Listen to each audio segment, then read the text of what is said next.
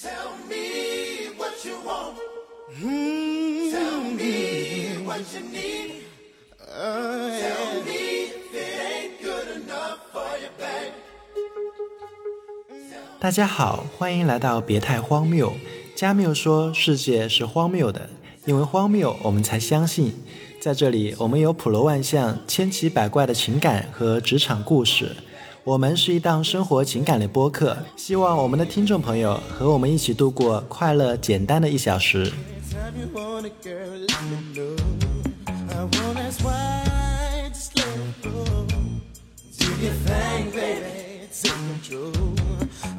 大家好，我是棒棒。大家好，我是福福。大家好，我是绵绵。因为是第一期播客，我们要向大家介绍一下我们自己。我是别人口中的死 gay，我现在是十八岁零一百一十六个月。我是福福，我现在呢生活在地球的另一边。我现在身边的同性恋朋友的数量已经快赶超了我直男直女朋友的数量。我在生活中呢是一个恋爱脑的直女。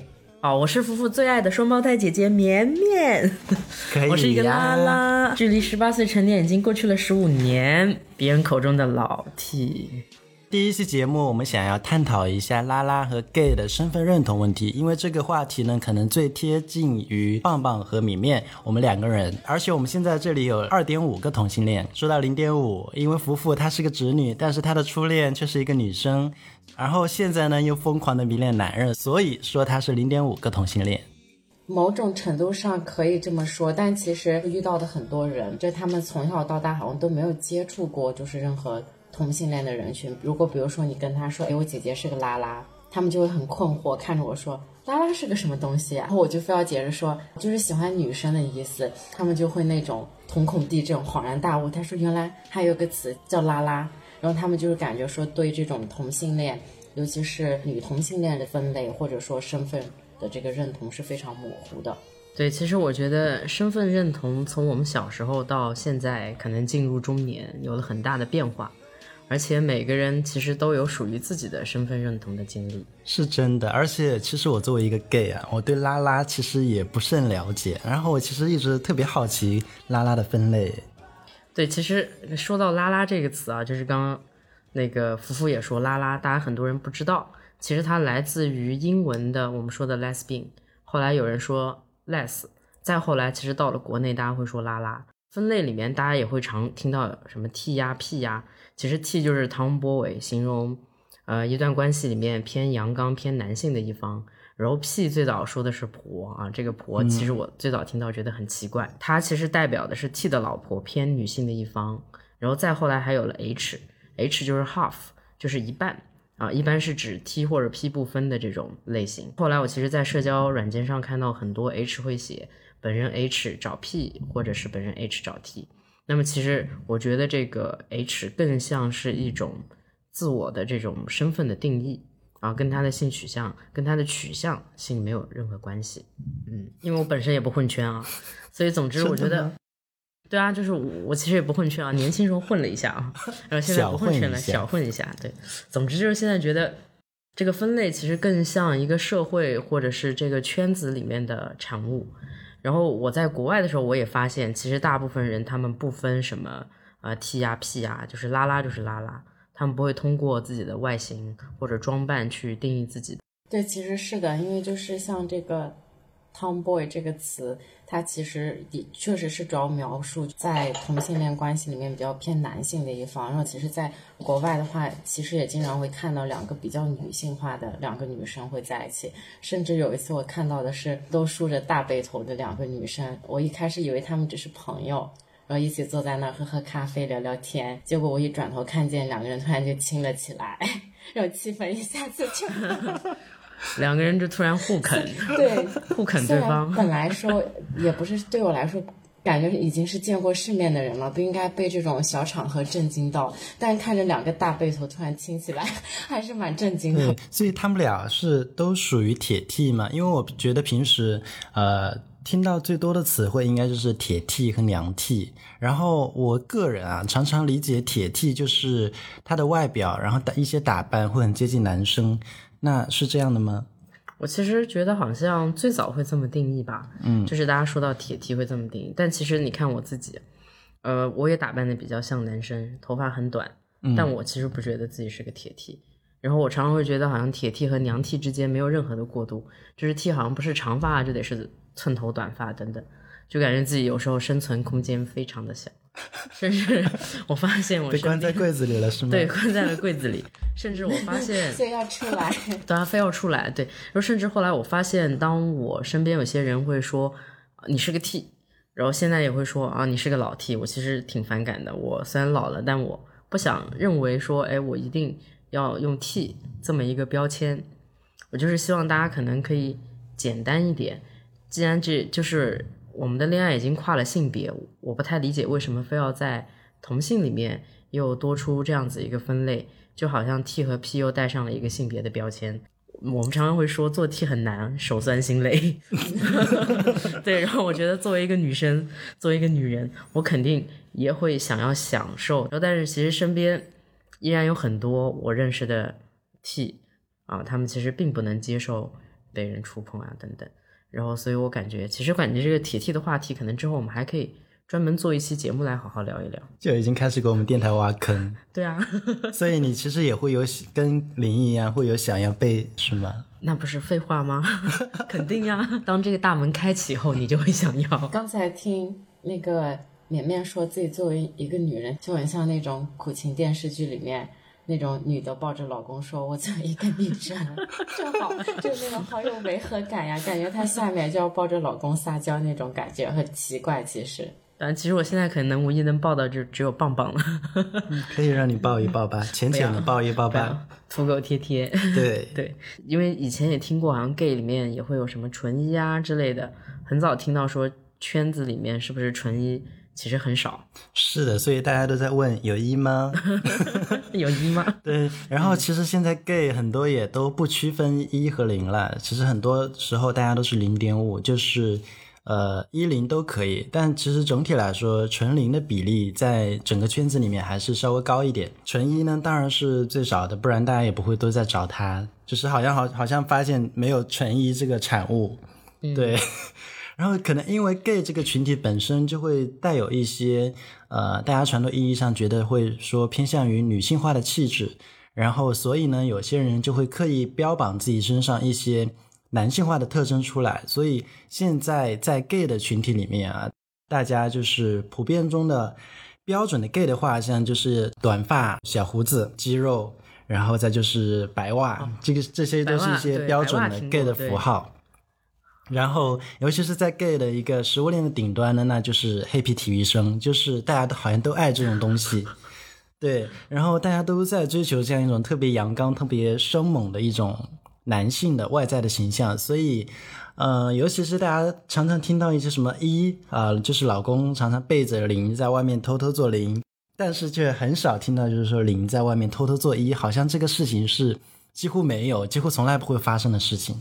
对，这样听起来就感觉像座机很骄傲，做零 很卑微，对吧？好像是会有一种，就是呃，有一些对于女性的一个性别歧视的一个感觉对感觉在里面。然后在 gay 里面也存在，对，嗯其实我会有一些那个直男的朋友哈，他们会认为 T 他就是想变成男生，所以他才打扮的比较像男生。比如跟他提到我姐姐，尤其是我给他们看，哎，你看这是我姐，因为我们是双胞胎嘛，大家都会好奇我们长得像不像。他们每次看到那个绵绵的照片，就是说啊，短头发，你姐有没有考虑过之后要去做变性手术？他可能是你哥，就是叫大哥，对对，可能他会觉得这是你，尤其是有一次，绵绵和我爸走在前面给我拖行李，我照了一张相发给我朋友，他们问我到底哪个是你爸，我倒是希望有我爸那么高，那就很好。我说高一点的那个是我爸，把我笑惨了。所以他们就总会觉得说，哎，T 最终他都要会去做这个变性手术的，因为他就想变成一个男的，所以他才会打扮的像个男的。会吗？你会做变性手术吗？不太会吧？因为我其实只想说，因为我不知道别人啊，就是我自己的感受。我其实小学二三年级，就是你记得吗？那会儿我们校服有裙子，然后有裤子，然后我其实从二三年级开始就拒绝穿裙子，我会觉得很别扭，然后不好意思。嗯，但是其实那个时候很小，你其实根本分不清楚什么我想要当个男生或者怎么样，嗯你只是单纯的想要穿自让自己舒服的衣服。嗯然后呢，我本身也觉得，再长大我就发现，其实裤子或者裙子本身只是社会的一个产物。就是我们从小可能被教育，女生只能穿裙子，男生只能打领带。然后当我们开始不按常规来这样穿衣服的时候，就会认为我们是在模仿男性或者模仿女性，是的，是的。对吧？对就是我觉得棒棒可能也想要穿裙子，对我特别想穿裙子，我就很想要穿裙子。我小时候也有偷偷穿过妈妈的裙子，对，应该很多男性我觉得应该也会有，是从里都穿到外了吗？也没有从里都穿到外，就是夏天大家就会穿妈妈的裙子就套上去啊，然后然后就可能已经到脚了，因为那个时候很小，对，看一下，对啊，其实我小时候也穿女孩子的衣服，对吧？嗯，对她确实，只是说后来穿衣自由以后，无所谓谁像谁吧，就穿让自己舒服的、啊，包括外外形也是一样，头发也是一样。是，然后我是觉得，好像现在社会对男性和女性的一个穿衣形象就会有特别多、特别多、特别多的一个刻板印象，然后这些一般都是被规训之后的一个产物。比如说粉色好像就一定是女孩子的，然后蓝色然后就是男孩子的，裙子只能是女孩子来穿，然后裤子或者是短裤，然后男孩子才能穿。但是你比如说像高跟鞋这种，就是现代社会在女性才能专属的一种鞋子。但是它在设计之初却是为了法国的一个贵族男性，法国的国王为了他们来设计发明的。在今天，如果说一个男性穿着高跟鞋出去，就会被大家当成一个异类。好像一旦男性就是跨越到大众社会当前普遍认知的女性专属的衣着符号领域的时候，就会被大家形容说是娘，或者说有其他类似的词汇。但是现在的很多的时装领域，比如说 s a l o n 它也会在做一个呃穿衣自由的努力，他们在有在解构这些符号性的东西。比如说，它最著名的吸烟装就是女性也可以穿男性的衣服。然后它现在，比如说它做的很多的薄纱，就是会有很多男性在穿这种薄纱的衣服。那其实它有在打破这个二元的一个界限。我觉得如果以后有机会，我们可以单独聊一聊这个话题。对我觉得很有意思。就像那种女生的那个牛仔裤也会有说，哎，这是 boyfriend 风格，就是你男朋友的衣服。其实它就是比较偏休闲硬气一点，不是那种很女性化、那紧身的那种牛仔裤。是的是的我觉得这个话题很有意思，可以，我们也可以单独聊一下。所以在 gay 里面，就是偏女性化打扮的男生多吗？因为感觉在大街上可能看到 T 比较多一些，但是看到这种类型的男生好像少一些。会有，而且其实，在大家的普遍认知里面，好像这种男生还蛮多的。可能因为就只只有这种男生的 gay 才会被大家看到吧。嗯，然后大家常常叫这种男生叫母灵，或者说就直接说他很娘。然后还有一些就是像这种打扮呢，一更极端一些的是，呃，一些变装皇后，就是他们在酒吧里的表演，就常常会有这种形象来出现。对，听起来你很常去酒吧也没有啦，就偶尔会去了。你就是那个变装皇后我没有没有，但是如果有机会，我也可以尝试一下。做一个母灵，其实变有些变装皇后是很漂亮的，真的，真的很漂亮，就是的嗯其，实很美很漂亮的，对，就是不输于我们这种直女吧，只能这样子说。对 不输于直女，但是你赢你是绰绰有余。你，你滚。所以像这种类型的这种状态和心理，就是和想要改改变性别的人，其实是有很大的差别的，对吧？我觉得是的吧，就比如说刚刚我说的，我可能穿的比较偏中性，但是呢，我会觉得穿这样的衣服比穿裙子好看，而且很多时候其实我也会认为我是帅气的女生，包括同时我也接受别人说你很漂亮等等，就是我并不会 干嘛干嘛看着我，你真的很漂亮，谢谢，我知道，就是是略逊于我。也略逊于我。OK OK，你俩是最美的，好吧？是的，对嗯对，其实我觉得我并不会因为就是穿着而认为我自己想当一个男生，我其实是享受，就是我是女生这样的存在，至少这一辈子吧啊，就是还是做个女人。但是包括 gay，我觉得他们也应该一样，他们有时候只是想要穿裙子嗯，啊，对，我们只是爱美，只是爱美，对，对，觉得她漂亮，只是喜欢翘兰花指而已。但是也会有一部分人，我觉得他们的确希望改变性别，我觉得这个是很不一样的。我之前看过一个文章，说人的生理性别和大脑的性别其实是，呃，会不统一，就是大脑皮层告诉你的认知是不一样的。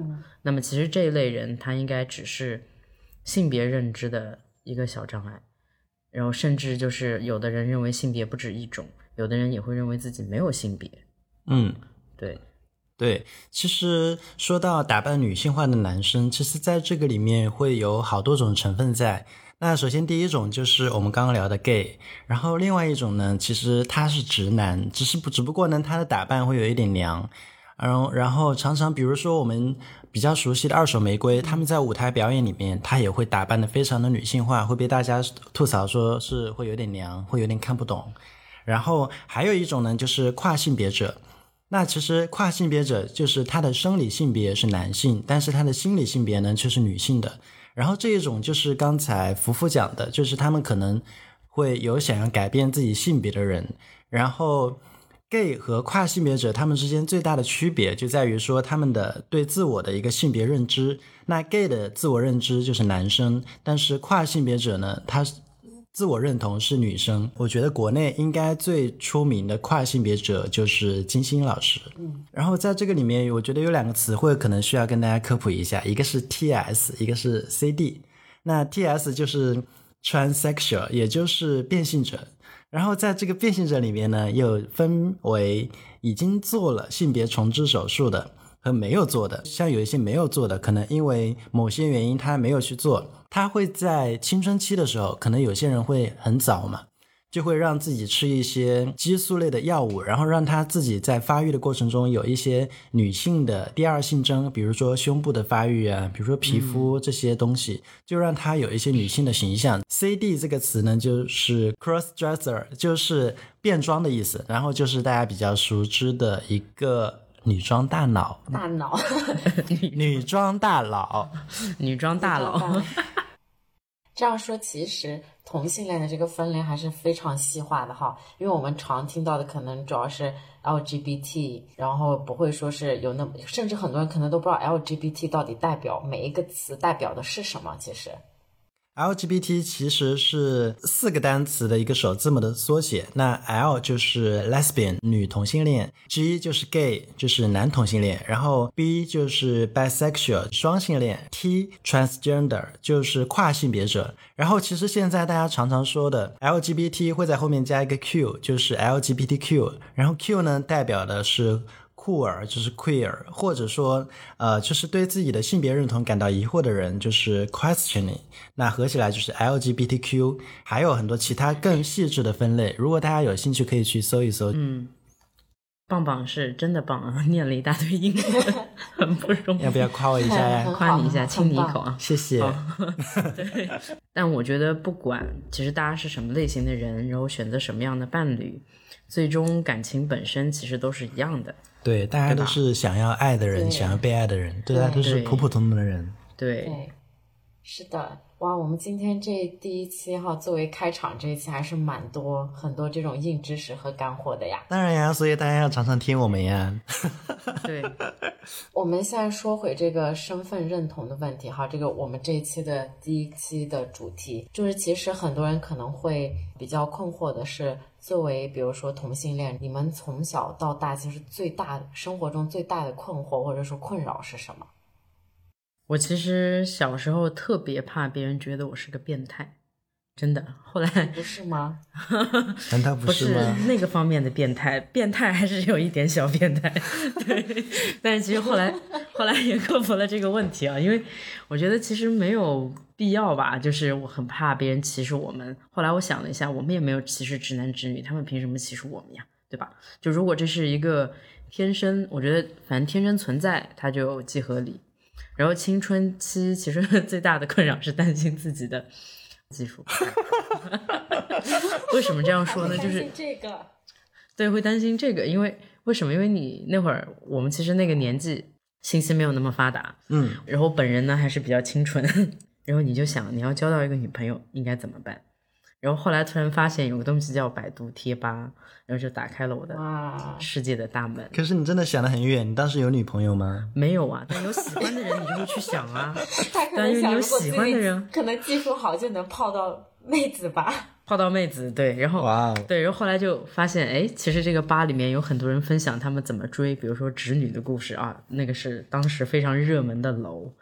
然后我其实启蒙的技术 就是在贴吧里学会的，就是大家分享的非常的详细。嗯，然后其实再后来呢，我觉得这个技术的提升还是要靠不断的实践啊，然后努力成为了一个高级技师。现在困扰就是技术太好了，但是还是渴望一个女人，需要实践是吗？对，需要实践，啊，那我现在最大的困扰就是我需要一个男人。可以啊，对，这样说，我现在最大的困扰是男人太多，不知道怎么选择。哎呦，那其实你可以分一个给棒棒啊。对啊，分一个给我好吗？但是我可能棒棒不一定看得上哦，你你的意思就是说你的男人长得都很丑？不是这样说的，就是审美不一样嘛。刚才我们不是说，就是 gay 可能和直女的对男人的选择或者审美不一定是一样的。对，对确实会有区别。嗯，对我这里我还要再吐槽一下那个绵绵，她吐槽我刚才还特别好意思，特别不要脸的说自己很清纯，我特别难道记得就是大概可能就是二十岁的时候吧，有一次我们在坐在那个公交车上，突然就聊到了恋爱话题，然后他特别的没脸没皮，特别不害臊，旁边都有那种大爷大妈在搭车，他就跟我说。哎呀，拉拉怎么怎么样？因为当时其实你知道，我又没有看过百度贴吧，就一知半解。然后他就开始说的非常的深入，我听得一愣、一愣的，然后还要再担心旁边的大爷大妈会不会听到我们的对话。当时真的觉得小小的心灵受到了重重的撞击，然后我就当时就觉得。天呐，我姐的生活可真是比我丰富多彩太多了，我感觉我自己彻底输了，有没有？真的觉得自己彻底输了。她现在也是，对她现在也是一样，特别没脸没皮。我跟她有时候在逛街的时候，我有时候还会看，还会担心一下，看一下旁边的人有没有在看我们，或者有没有在替我们讲话。但她就是就是大言不惭的是跟跟我们聊这些话题，真的特。别没脸没皮。你们明明就很喜欢听啊，就是分享一下小技巧有什么不好？但是我们觉得可能有时候需要注意场合。对，我就不想注意这种场合，我们就要公开弹性。嗯，为什么要弹性变色呢？对吧？是的我。们只是投其所好，我只是投其所好而已。嗯嗯，我们很喜欢听。我们很喜欢听，虽然听了也用不上。其实刚刚说到那个逛街的问题啊，我还想起我另外一个困扰的点，就是上厕所。然后每一次上厕所，总会被别人误解为是男生。其实我有时候很怕自己一个人上厕所，因为就是好像你要进厕所去证明自己是个女的，就巴不得把裤子脱开，证明你脱了裤子不就好了吗？厕所不是谁脱裤子的场 合吗？一进厕所就脱裤子，别人看你就脱裤子就好了。别人看我就脱裤子。对啊，对啊，然后有时候其实紧张的原因是因为我本身就不太喜欢引起别人的注意，我是特别讨厌上厕所还要排队，就会有一群女生，还有一群大妈不停的看你，而且大妈还会嗓门非常大的说：“哎呦。”小伙子，怎么跑女厕来了？你不是个男的吗？你进女厕干什么？然后还要看一下我是不是进错了。我当时就觉得天哪，就是每一次进厕所都要有很大的勇气。但是后来现在吧，稍微稍微慢慢的脸皮越来越厚，就克服了这个点。反正你要觉得我是个男的，我就是一个男的进厕所，怎么样？但是的确身边啊，有些我认识一些 T 朋友，嗯，他们可能比我更更厉害，他是真的进男厕上厕所，哇哦，我甚至不知道他哪里来的勇气。哇哦，对我反正做不到。啊，对，但确实，如果男厕有隔间，他应该也无所谓。其实关于这个上厕所的问题，我也有经验的，因为我在、呃几年前，我有一段时间是留的长头发，就像刘欢老师或者说小田切让老师那样的一个长度。然后那个比你比较像刘欢吧？没有，我可能像了小田切让老师，对。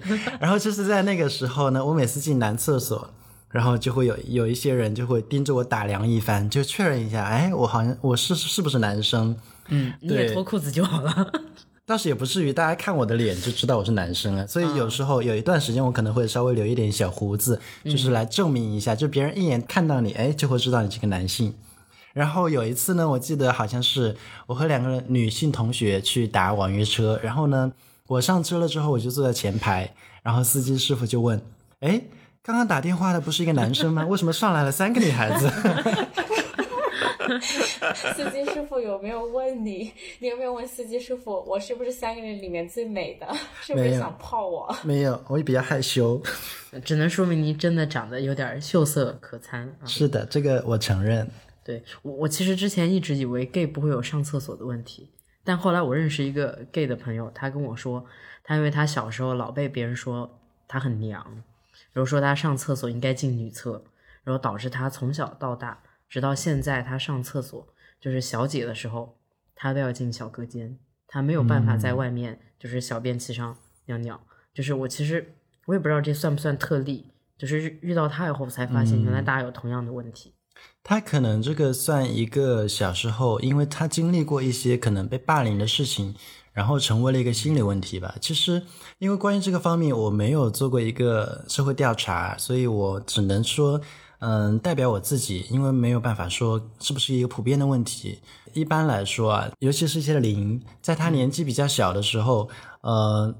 就是尤其是小学和初中的时候，因为这个时候的男生大家都知道，就是都是最无聊、最不懂事的时候，但是他们也是对两性知识就是最好奇的年纪，所以他们在厕厕所，因为这样一个环境嘛，会有一些比如说比大小，然后会有一些其他的挑逗的行为。那在直男之间，可能大家都会觉得啊，玩一玩，大家就觉得好玩就好了，然后就也没有人会在意什么，但是。对于一些就像小一些零一些性格比较内向，然后性格会弱一点的男生来说，就会觉得这个行为其实他们会受不了，他们就尽量避免这种行为，所以很小的时候就养成了一个要进小隔间去上厕所的习惯。其实我小时候也是一样的，我不喜欢跟大家一起上厕所，我很不喜欢大家看我。嗯，我小时候倒是挺喜欢跟别人一起上厕所的。你想想看别人是吗？没有，就是这样就不用证明自己是个男，是不是个不是个女生了？对哦，哦，会不一样。会，不一样真的很会很不一样。那像青春期这种时候，因为就是大家会很敏感嘛，对性别这种问题，然后所以直男他们会发现，哎，你跟他们不太一样嘛。他们不就上厕所就会发现我们不一样啊，我们就很娘啊。因为他很娘啊。我们就会被大家叫娘娘腔，就会叫，就会叫一些嗯、哦假女生啊之类的词汇，就是类似的词汇就会被叫啊。呃，因为他就说，哎，你很娘，所以就是你的羞耻感是不是因为这种？我都不知道是不是应该用羞耻感，就会感觉，比如像女生，你肯定会介意，哎，男生要看到你的这些，就是你第二性的这些特征，比如说女生的胸部啊，就感觉大家上学的时候都想要藏着，因为其实就是很怕别人会看到你跟男生和女生之间会有这种不同，所以其实你们的羞耻感也是因为这种差异性造成的吗？这种心理。其实，嗯，在很小，比如说像上小学的时候，我觉得这个时间、这个阶段的羞耻感跟这个两性的关系联系不是那么强烈，因为在那个年纪，其实大家还没有形成一个完整的一个性别认知。所以呢，这个边界感和男生和女生之间的这种边界感其实不太一样，因为那个时候大家可能更多的是一种害羞或者说介意，然后还有一个方面是尽量的避免被欺负，嗯就是有一种提前规避风险的这样一种意思，就是啊、我在一个小隔间，我就能避免这种冲突，然后减少这种危险发生的可能性。就跟大家现在比如说减少一个人走夜路，其实是一个意思。哦这种心理，我觉得会有这样一种成分在。对，在小隔间的话，你们也不用比。然后我还会问我们身边的男性朋友说：“你们这群人里面谁的最？” 好像知道了我以后会用得上一样。万一呢？万一你用上了呢我？用不上，谢谢。其实，呃，大家年纪小的时候会会有这种比大小的行为，但是现在大家成年以后，好像包括直男之间，他们好像也不会去比大小，因为这样会大家都很尴尬。嗯嗯，小时候吧，就是如果说一个人太大了，被大家看到了，也会蛮羞耻的，就会被大家开玩笑。对，其实对有一点点像青春期期的时候，女生胸大会被关注一样。对对对但谁知道长大大家都想去隆胸呢？小时候还有羞耻感，真的是。虽然现在大家都都喜欢，就是让自己变得更大呀。对啊，对，但女生青春期胸大，主要是青春期的时候，男生很没有边界感，那种可能荷尔蒙最旺盛的时期，是男生就直男会让女生产生不舒服。跟你说的一样，会有一种保护机制，就是我不想让男生知道我的胸很大，因为其实男生他那样说，他就是觉得你胸大有吸引力。其实女生之间，我们私底下开玩笑，其实心里是比较羡慕胸大的女生，就觉得哇，她发育的好好呀，我还是一个豆腐干，啥也没有。对，其实男生也会羡慕比较大的大的男生。所以所以所以夫妇一直都很羡慕我。对对对，我真的很羡慕他，确实是。每次都觉得老天好不公平呀。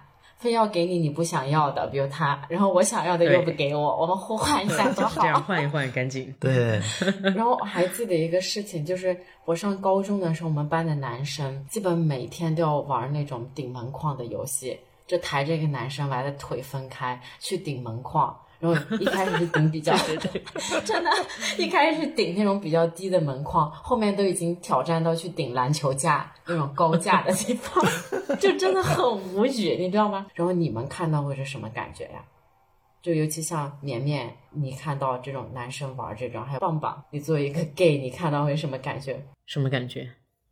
其实好像这种游戏，我不知道为什么全国都有统一，全国统一游戏，大家各个年龄阶段都有玩过这个游戏。我有可我有去搜索一下，好像它的它好像是叫阿鲁巴，还有个名词哎，对，是有个名词。然后我觉得它本质上其实是一种性虐待或者说是性侮辱的一种一种吧。但是我个人是非常不喜欢这个游戏。就是当他，我觉得在男生之间就是开玩笑的时候，我觉得好像可以接受，但是他常常就会玩着玩着就会演演变成为一种霸凌的游戏，嗯，就是他就会针对一些比较弱小的人，就是来霸凌他，就是开他的玩笑，取笑他，由此来获得快感，所以我不是很喜欢这个游戏。对，因为每次看他们玩，我觉得都好痛啊，因为他们就抬着一个人。而且是加速冲过去，我每次我虽然没有这个器官，我都觉得痛，真的，你会觉得很痛，而且对，真的 蛋疼。然后你还会觉得被抬那个人真的，我觉得是非常丢脸的一个事情，就在青春期，真的非常非常非常丢脸。所以你被抬过吗？你被顶过吗？我没有，这个就我确实没有，我好像我从小到大真的没有被顶过这个。感觉你错过了很多哎。对啊，因为可能大家觉得我太美好了，不愿意破坏这份美好，有点恶心啊。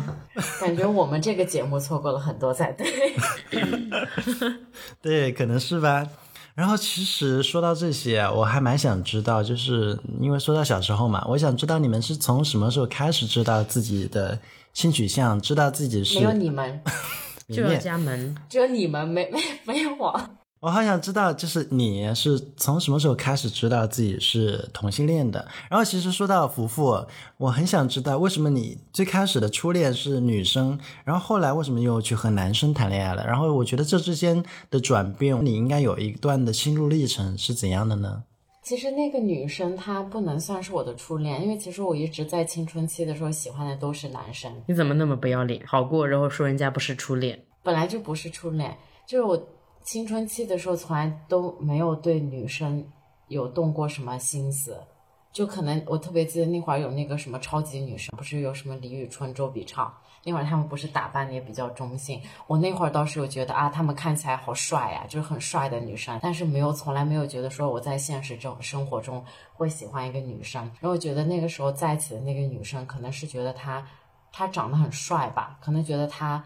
其实我后面自己分析哈，就是我觉得我是把他当做一个男生来看待了，嗯嗯，就在那个关系里面，就不管是从外表还是啊内在，因为别人都都会说就是双胞胎嘛，如果其中一个是同性恋，那另一个的概率也是非常高。所以当时因为我知道就是绵绵已经开始谈恋爱了嘛，然后当时我就很想试一试。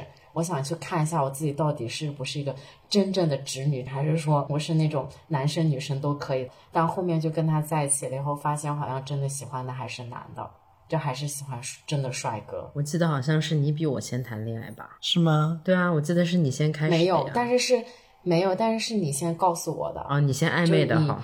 对，你是你先告诉我你喜欢女生这个事情嘛？因为这个事情是很早就知道了。然后可能后面我遇到这个很帅的女生，我内心就想说他确实很帅，然后确实他很有吸，会有对我来说有吸引力。但可能就当下我是不知道的。帅是帅，就是你只能俯视他。哦，对他比我矮，不能仰视他。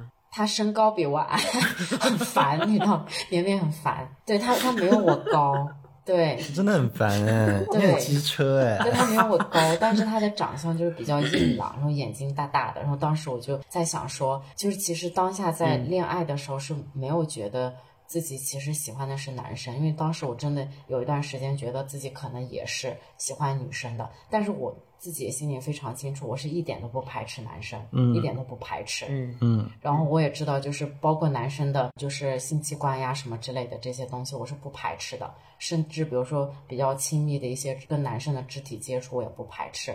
是真的到后面因为感情问题嘛，分手了以后，跟男生在一起了以后，我才发现原来我喜欢的就是男生。当时跟他在一起，只是真的把他当做一个比较帅的人。来看待，就是可能已经没有那么就是注意到他性别这个问题。那你还蛮勇敢的耶，就是勇敢的去尝试，就是在自自己还对这个事情不明朗、不清晰的时候去做一些尝试。对，对，嗯，色欲熏熏，所以我才，所以我，所以我才是恋爱女，只恋爱脑啊！就我一直都是个恋爱脑呀，嗯，就我会比较凭感觉吧。那绵绵呢？我我其实我我们其实就很不一样，我们其实很小就知道，我是小学一年级就知道了，对，然后小学一很年级早哎，对，小学一年级你知道很，我觉得很神奇，嗯，但那个时候其实不知道什么叫同性恋，我只是会很遗憾，为什么不是个男生？我为什么下面就少了个小？其实我在你那个年纪的时候，就是我也会想，我要问妈妈，为什么我不能是个女孩子？就是我就大家会对性别一个非常懵懂的一个认知，对，我是同桌是男生，然后跟他玩的时候，我在想，为什么没有他那个小？嗯，他那小为什么不长在我这里？对，然后就想夺取人家的小，对啊，怎么回事？对，然后那个时候我就觉得，因为为什么这样想，是因为那那时候其实对性别很模糊，我就觉得，哎，四年级之前女生和男生搂搂抱抱、打打闹闹，后来听说，哎，哪个男生喜欢哪个女生，我就发现印象里只有男生才可以喜欢女生，然后只有女生才可以喜欢男生，我就觉得，那如果我不是跟我不是男生，我就没有办法喜喜欢女生了，就觉得很遗憾。嗯，然后直到后来到了初中，然后了解到我们班那会儿有个女孩子，就是她留级了三年，是一个 T。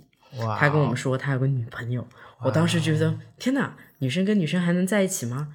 我就觉得天啊，我说还有这种说法，我当时才意识到啊、原来这个东西可能叫同性恋。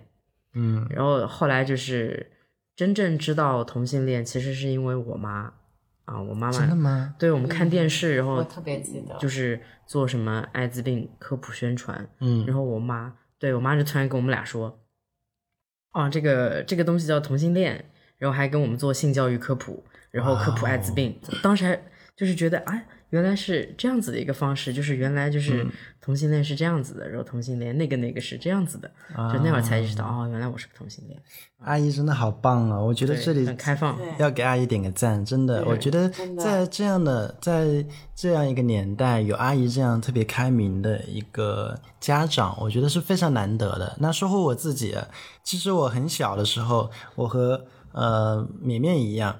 其实我也问过类似的问题，就是我小时候我很想穿裙子，我觉得特别漂亮，为什么姐姐都可以穿，妈妈也可以穿，但是我不能穿呢？我也很想要像她们一样特别美，就是 从小就很臭美，但是我觉得这个就是在嗯比较懵懂的时期，就是婴幼儿时期啊，大家对一个生理性别认知的一个正常的过程，就是呃，当然啊，现在我对自己的性别认知就是男性啊，我没有想要去变成一个女性。然后说到对性取向的认知，我自己其实是在初中的时候，那个时候呢，有一个男生跟我玩的特别特别要好，就大家会以死党相称，就是，呃，上课下课形影不离，然后上厕所都一起的那种。然后就有一个女孩子，就是女同学，她就问我啊，你是不是同性恋？我是天哪，第一次知道这个词她好汇，早熟啊，对，因为他可能比我大一点点，所以他问我这个词汇的时候，我我一下就被抨击到了。我说什么是同性恋？这个是什么东西？因为我和绵绵一样，可能我一开始我也以为好像只能男生才能喜欢女生，女生才能喜欢男生，好像这个就是一个天经地义的东西。所以从那个时候我才知道啊，原来男生也能喜欢男生，女生也能喜欢女生。对，然后后来我就回家去上网去搜索这些相关的一些知识，然后才开始对自己有一个对自己的性取向有一个比较清晰的认知。然后说到这个呢，其实因为初中我上的是一个 寄宿学校，大家都在住、住宿舍嘛。然后有一天晚上就有，当时呢我是和一个对我和一个比较帅，然后有有有腹肌的男生，就是睡在同一张床上，就是在那一段时期啊，我们俩就天天睡一张床。然后有一天晚上呢，我在我已经睡着了，我在睡梦中，我就感觉有人在我的身上，然后我就在这个时候就忽然就醒来，就默默的醒来嘛，慢慢的清醒，然后就开始就就以结束。然后第二天醒来的时候，哇，对，就其实现在回想起来，其实还蛮美好的哈。嗯，对，然后第二天醒来了之后，大家都没有，就是特别默契，就从来没有提过这个事情。然后后面呢，因为我们俩还睡在一起，持续了一段时间，就后面这种事情又发生过好多好多次。嗯，你刚刚说放烟花，反应了好半天，放烟花，对啊，就是那个画面，放烟花。对，所以他对其实他是青春期想要放纵一下，还是他真的是个 gay 呢？他其实是一个直男，他已经结婚了。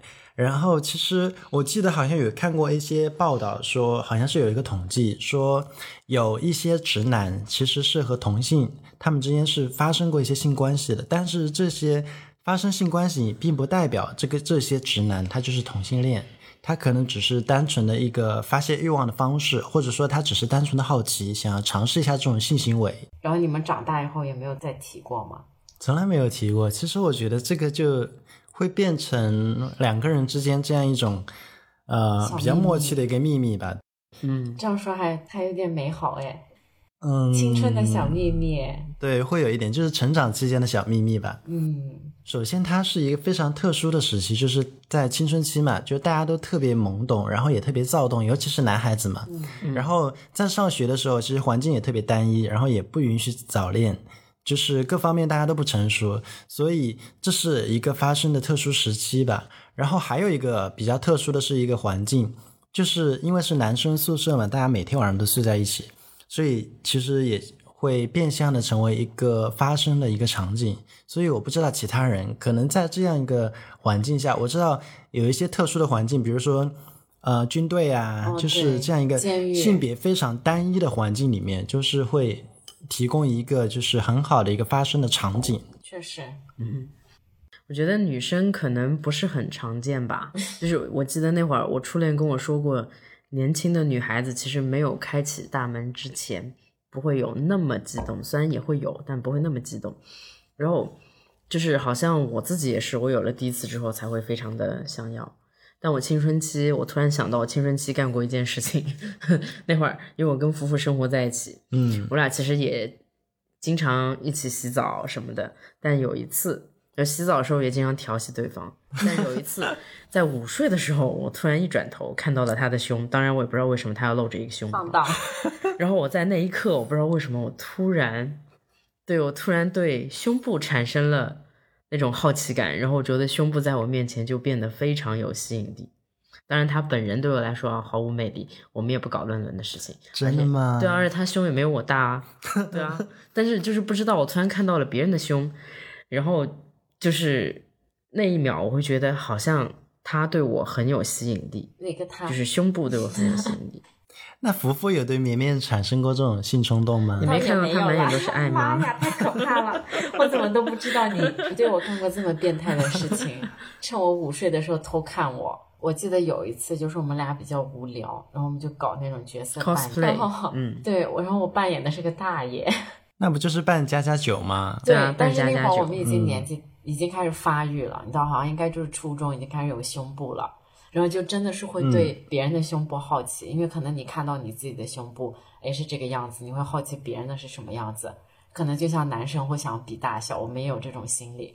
然后我特别记得我当时演一个大爷，然后绵绵演的是青楼女子，就很符合她我的形象，一扭一 扭，风骚。对风骚，对，风情万种风。骚，对真的，他就一扭一扭一扭的就坐到了我的大腿上跟我撒娇，然后我就捏了一下他的胸，我当时我就非常的感叹，哇而且他就很娇羞的靠在我的怀里，然后我就很感叹，我说为什么他的胸比我大那么多？我们明明是双胞胎，为什么他会大那么多？然后我就当时就突然会内心也会有一个冲击感，就是说我们俩已经不是那种。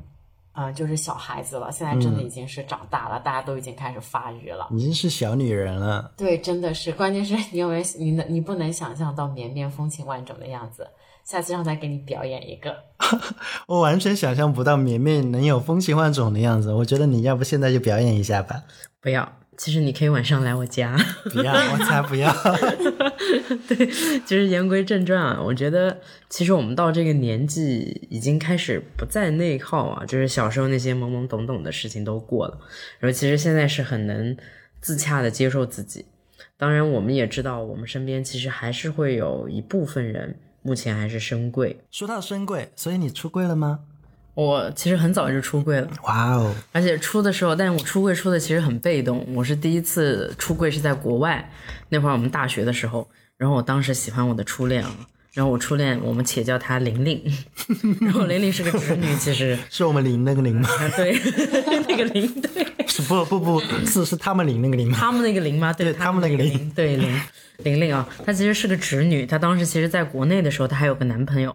然后我其实一直处于暗恋和试探的阶段，然后也不敢跟他说。然后是突然有一天，我发现福福和一个 T 暧昧来暧昧去，是他那个初恋。嗯，然后我就他不承认，对他不承认，我就说天哪，竟然比我恋爱的还早哦。然后后来有一天晚上，我其实我就和福福先出柜了。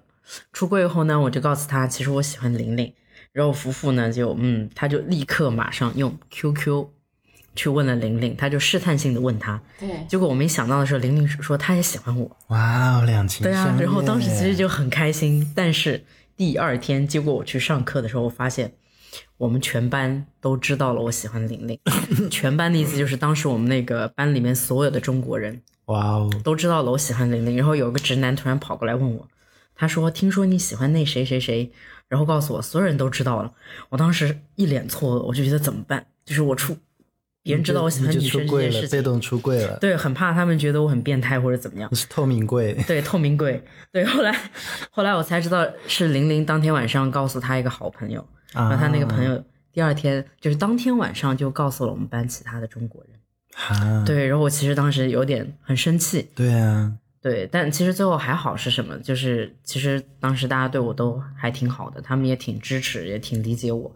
然后也就是从那个时候开始，我发现就是其实不需要隐瞒什么。再之后，别人问我你是不是拉拉，或者啊你是不是喜欢女生，我都会很直接的回答啊我是的。是的，对，是的。然后再之后出柜呢，就到了跟爸妈出柜，然后跟爸妈出柜也很被动。然后我有有一年回国，二十四岁的时候，然后我爸跟我妈突然先后问我说：“你是不是同性恋？”然后我就当时就很震惊，我说：“为什么这么问？”他们俩说：“因为你有个单边耳洞。”我就在想，天呐，就是圈子里的小秘密，他们竟然知道。什么小秘密啊？就是他们就说单边耳洞的人才就是 gay，要么就是拉拉。真的吗？我也不知道，我觉得可能当时有很多 gay 吧，他们可能喜欢打个单边耳洞或者什么的。然后我打单边是因为我右右边的耳朵有个小耳朵，有个副耳嗯，啊，所以我只打了一边。然后当时其实我不是很想承认，但结果我妈看到了我跟福福的聊天记录，她就知道了我是个同性恋，然后我就被迫承认。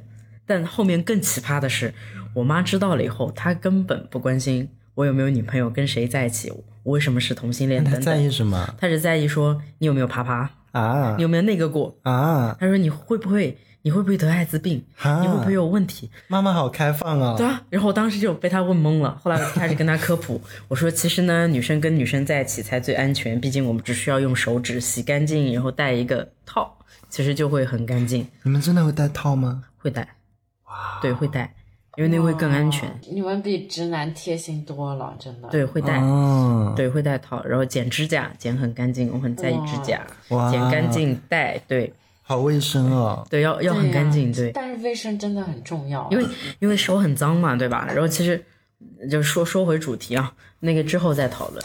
就是其实我妈还是我妈妈，其实还是花了很长一段时间才接受我，但是我爸呢，我爸就更神奇啊。这个夫妇来说，说到我爸，因为我爸是个那种他特别佛系的人，就我妈一直都觉得，就是我爸就是他比较沉浸在自己的思思想里面嘛，就他觉得感情呀、结婚啊这些都不重要，然后就是他只是生活的一个部分嘛。然后我就记得有一天我和我爸在视频，然后他就说啊，今天绵绵的朋友来家里面吃饭。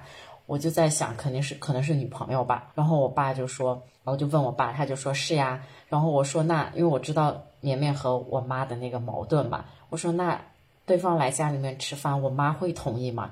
然后我爸就说：“哎呀，我都跟你妈说了，人家要是来了，你就要好好款待，要把对方当一家人一样。”然后后面我就跟绵绵说了这个事情，她当时就真的都要哭了，对，就她觉得特别感动。对，因为我爸他就觉得和谁在一起不是那么的重要，就开心比较重要，工作好比较重要。然后可能我妈就会觉得比较难，因为她会，我特别记得，因为以前我经常给绵绵买衣服，她是个生活不能自理的人，怎么可能？她的衣服都是我给她买，因为那会儿她还没有那么胖的时候，我们俩体型差不多。然后我妈每次都要跟我说，好好说话。哎呀，你去买衣服的时候，你给绵绵也买一点裙子穿，这样子她才能去找对。啊，你为什么不给我买？她说你要买裙子 你，穿吗？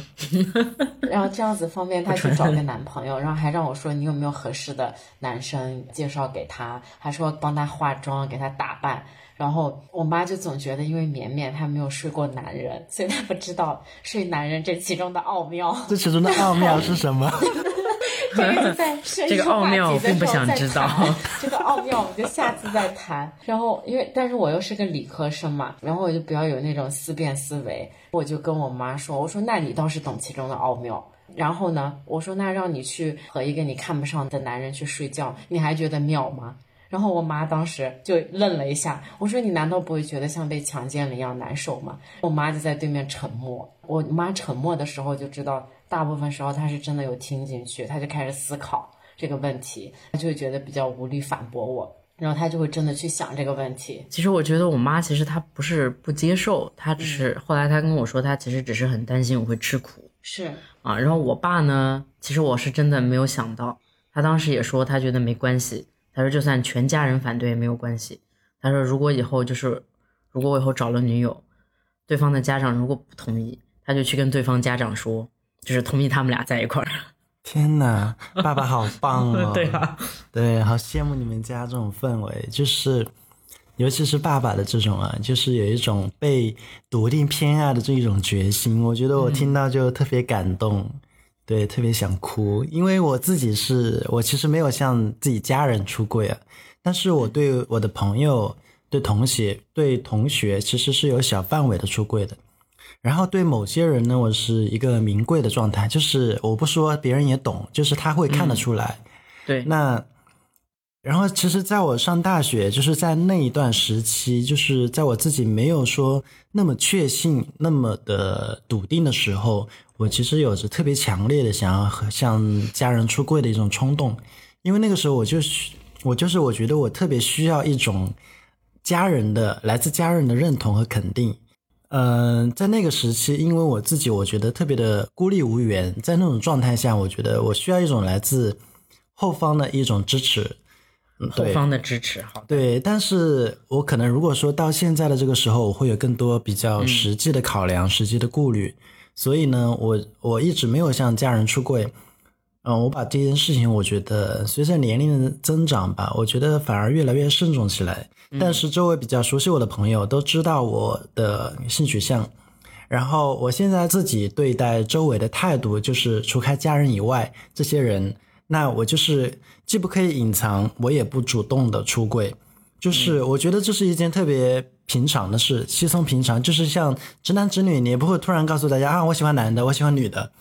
因为大家都会默认这是一件特别正常、特别普通的事儿，所以我现在也是像这样一种态度。嗯，那比较熟悉我的人，他就会知道，哎，我喜欢男生。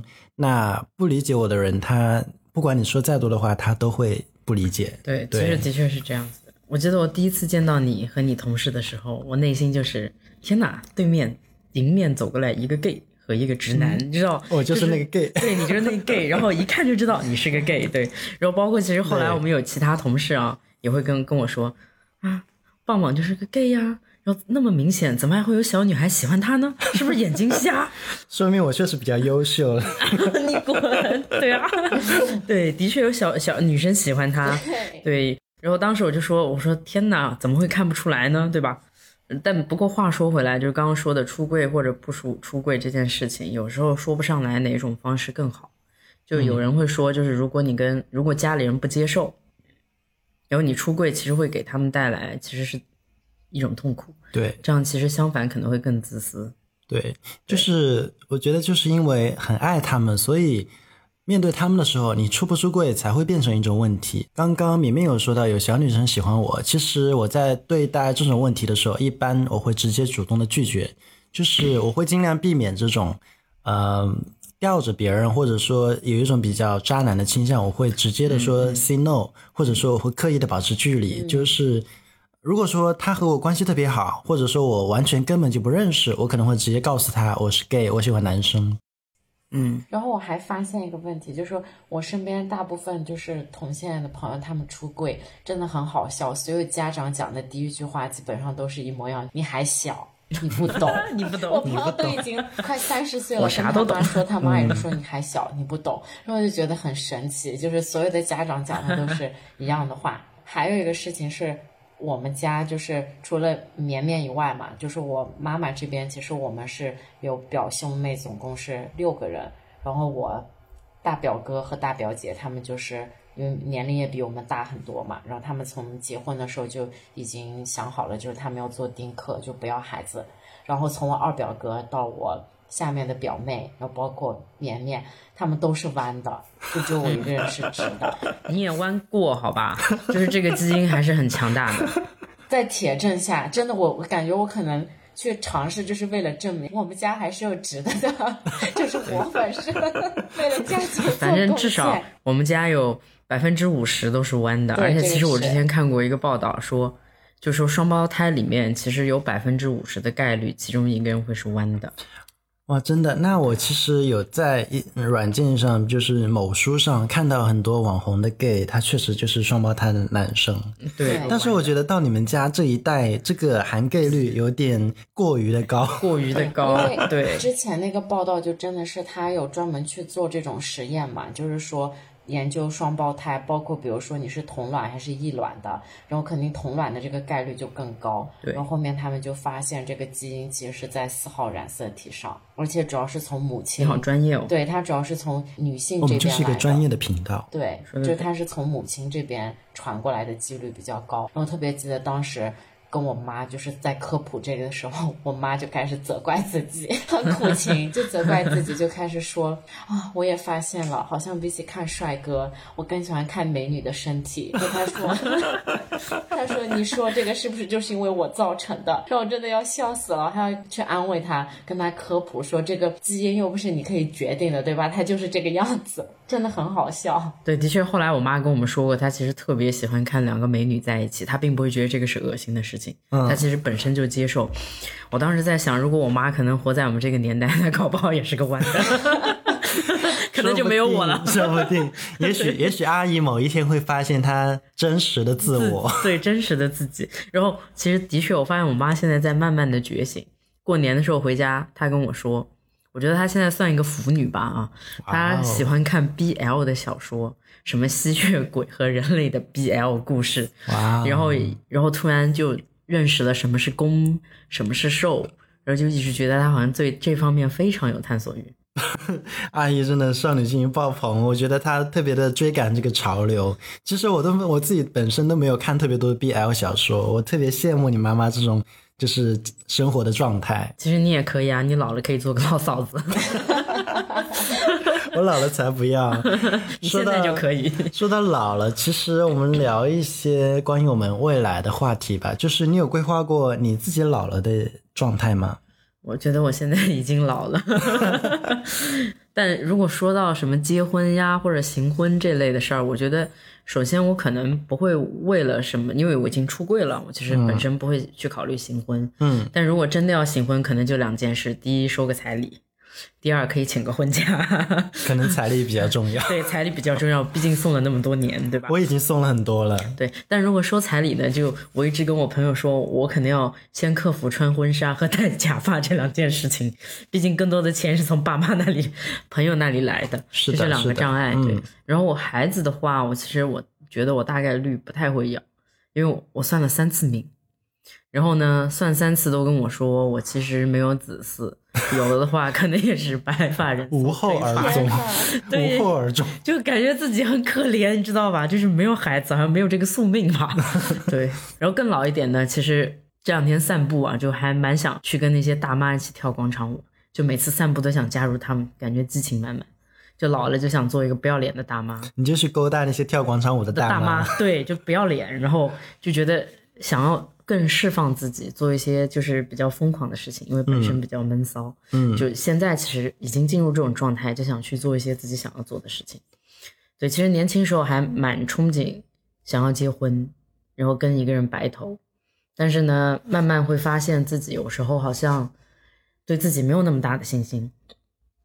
对，然后你会觉得你不知道应该和什么样子的一个人在一起，你才能真的就是走到白头。对，但这个问题感觉不管你是直的还是弯的，你都会有啊，你都不知道说，哎，到底怎么样的一个人，我才能跟他生活一辈子，对生活三四十年还不会厌倦他，感情都是一样的，嗯对，都是一样的。然后，因为我们家这个情况真的会给我非常大的压力，因为本来我大哥、我大表哥和大表姐也是直的，但人家已经丁克，而且已经到了就是可能没有办法，真的是已经属于高龄的这个年纪去生孩子已经是不可能的。然后跟我同年龄的，像绵绵他们，大家都没有这个。就像绵绵说，他不会考虑嘛，我就感觉我们家整个家族的传宗接代的任务在我一个人的头上，就我真的有时候觉得压力特别的大。我有时候都在想，不然那你也变弯好了。对我真的有想，不然干脆我也变弯好了。这样子的话，我跟大家是一样的。然后我就在想，下次我妈再催我生孩子，我就说你再催我就变弯给你看，可以啊会有那种 想赶紧法，变弯就就可以就是逃避这个这个事情。然后你刚才说到结婚，然后其实还蛮巧，就是最近就这个星期不是正好万圣节嘛，然后我有个同事，就他跟他女朋友就在这边举行了一个小小的婚礼，就在他们家里面。然后就是我同事当时我特别记得，他就在选，就是结婚的时候要穿什么，然后可能就像绵绵说什么，哎，要克服什么戴假发呀、穿婚纱这种障碍。但他们俩结婚，他给我看他们穿的东西，其实还蛮简单的，而且他们俩穿的都是裤子。就那个女生，她就是买了一个西服，然后绿色的，然 后他女朋友绿色的，他女朋友他友们可能不知道绿色代表什么意思。但他女嗯朋友也是代表活力，代表代表青春。代表永永恒。然后他女朋友就是也买了一个是那种连同色系的那个连体裤，然后他们俩都不穿裙子。我同事他今年也四十岁了嘛，他女朋友比他年轻一些，然后他俩就是也现在也准备就是在备孕要孩子，然后就觉得还挺酷是的。从精子库里面提取吗？对，这嗯个我觉得我们也可以有一期专门聊一下这个事情。对，嗯，就是因为挺有为意思的。对，因为其实我们可能想的那种呃女同性恋，哎，去备孕或者去精子库之类的，其实现实没有那么容易。大家感觉啊没关系，反正我到时候可以去精子库买一个，只要有钱。但其实现实中，就我身边有很多人，不管是直女还是这种同性恋的，就是还是拉拉，其实要去做这件事情是需要很大勇气的。那棒棒有什么打算？毕竟你才十八岁，还年轻哦。对啊，因为我现在就是单身嘛，其实我对未来没有一个特别具体的计划。如果说将来出现了一个就是我们特别契合，然后我们有一起共度余生的想法，那我可能到时候会有一个比较嗯、具体的、明晰的一个未来的计划。那我最期盼的当然就是和自己的爱人一起举办一场婚礼。我前段时间有在油管上看特别特别多的，就是那些同志婚礼的视频，我觉得太感动、太动人、太美了。然后他们有些人还会穿，还会穿特别漂亮的一个就是西服的那种婚纱，就特别漂亮。然后有些人就就是在一个特别美的场景，然后得到所有人就是亲朋好友的祝福，我觉得有被感动到想哭。在憧憬的同时，我其实有一个最坏的准备，就是我可能会一个人孤独终老，因为也会直面现实嘛。就像刘若英的那一首歌《一辈子的孤单》里唱的，可能就是我想我会一直孤单。下次唱给你听啊，唱给谁听？你呀、你会一直孤单啊。但这个不是最近的一个梗吗？所以这个梗也会适用于 gay，唱完了就会有男人。快发微博！对啊，我也希望，我也希望唱完了我就会有男人。对，对那也给我唱一首吧。好呀，没事，其实我觉得你你也不会自己一个人的啊，咱们老了就让福福养我们好了。好呀。那福福要赶紧去赚钱了，毕竟夫妇没有人可以养啊，没有人愿意养我。你会生孩子的你，会生孩子的，然后顺便养我们一起。你们怎，么那么笃定我一定会生孩子？现在只有依靠你，只有依靠你，你是唯一全村唯一的希望。对全家族谱上唯一的希望。对真的是压力好，大。好啦，那咱们要去赚钱去啦。今天这期节目聊到这里，其实就差不多啦。我们这一期聊了特别多关于性少数群体比较常见的话题，那希望每个人都能够清晰的认识到自己，而且尊重真正的自我。同时，也祝福大家都能被世界温柔以待。如果大家有什么想说的，都可以在评论区对我们留言哦。然后欢迎大家关注和定期收听我们的节目，我们的节目会每半个月更新一次，比较的随意啦。谢谢大家，我们是别太荒谬，下期再见，拜拜。